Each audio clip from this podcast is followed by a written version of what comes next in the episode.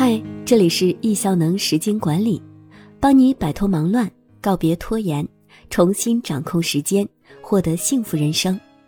今天要分享的文章：诺贝尔奖研究证明，想活得长久的方法是。二零一七年诺贝尔生理学或医学奖，颁发给了三位美国遗传学家：杰弗里·霍尔、迈克尔·罗斯巴西、迈克尔·杨。三位科学家发现了控制昼夜节律的分子机制——生物钟。他们对生物钟进行了深入的研究，并阐明了其内在的工作机制。相关的研究发现，解释了植物、动物以及人类如何适应自身的昼夜节律，以便能够与地球的旋转同步。利用果蝇作为模式动物。这三位诺奖得主分离，得到了一种能够控制日常正常生活节律的特殊基因。地球上的几乎所有生命，为了适应昼夜变化，都发展出了自己的一套时钟，帮我们调节行为、激素水平、睡眠、体温、新陈代谢等关键的人体功能。这就是我们熟悉的生物钟。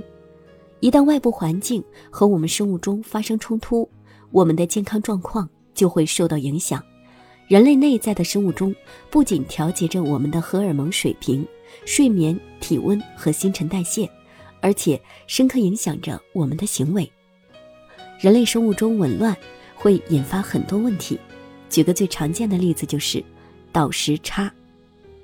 得过时差综合征的小伙伴应该深有体会，那种生物钟与外部环境不一致的感觉有多痛。尽管非常疲惫，但晚上还是会失眠，然后注意力减退，协调能力变差，认知能力降低，情绪波动，胃口变差。研究还发现，生物钟失调甚至会导致生理周期紊乱以及多种相关的疾病，比如在跨时区飞行的女乘务员中，出现月经失调的超过百分之三十。另一个对人体生物钟产生负面影响的例子就是倒班工作。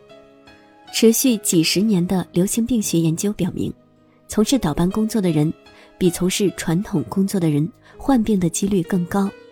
其他负面影响还包括睡眠障碍、抑郁、心脏病、消化系统疾病、糖尿病以及其他代谢类疾病。比如，在倒班工人中，乳腺癌的发生率高达百分之三十六。至百分之六十，夜间过度照明可抑制褪黑素的分泌，这可能是引起肿瘤高发病率的原因。以上诸多研究报告翻译成通俗易懂的语言就是：能够影响我们生命质量的生物钟，经过与地球转动的配合，要求我们到点了就睡觉休息，不要熬夜。世界卫生组织数据显示，百分之三十八点二的中国人。患有各类失眠障碍，远超全球百分之二十七的水平。超过八成的中国人睡眠时间已经不足八个小时，有的受访者表示一周要熬夜六天。其实很多人也一直都知道，熬夜等于慢性自杀。虽然知道，但还是做不到。最主要的原因是放不下手机。智能手机的出现，极大的缩短了我们与世界的距离。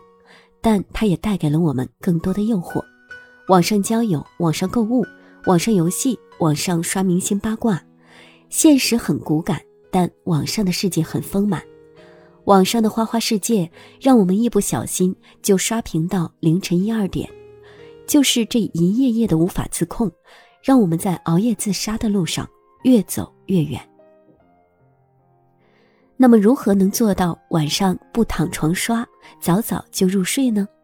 几个方法供参考：一、卸载软件，例如某宝、某手游、某音等等容易沉迷进去的软件，请把它们从手机里清除出去。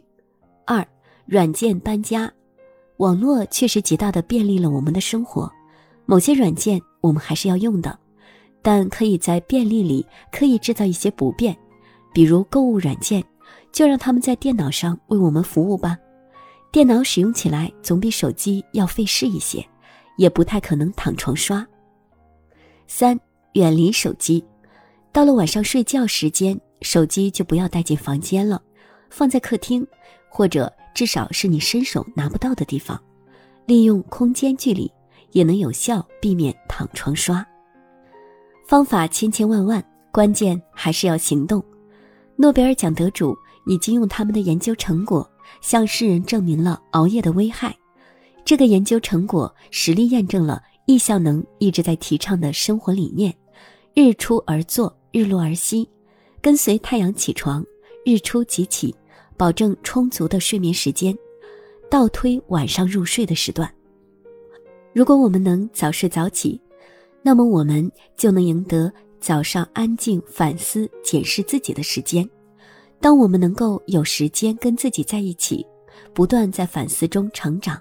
那么，我们就能获得更高的效率与更多的幸福感。易效能提倡大家过线上的人生，线上的人生是有序、平衡、专注的人生。想要过上线上人生，规律作息、早睡早起是第一步。有序的作息、饮食、运动是我们获得高质量生命的必要条件。一定要养成早睡早起。如果你能做到，可以多活好多年。不想再被各种琐事追着跑，不想早上被闹钟叫醒的，不想再加班熬夜，不想过疲于奔命又薪水不高的生活，那么就赶紧听话照做，早睡早起，规律作息。还有重点是，不要熬夜，不要熬夜，不要熬夜。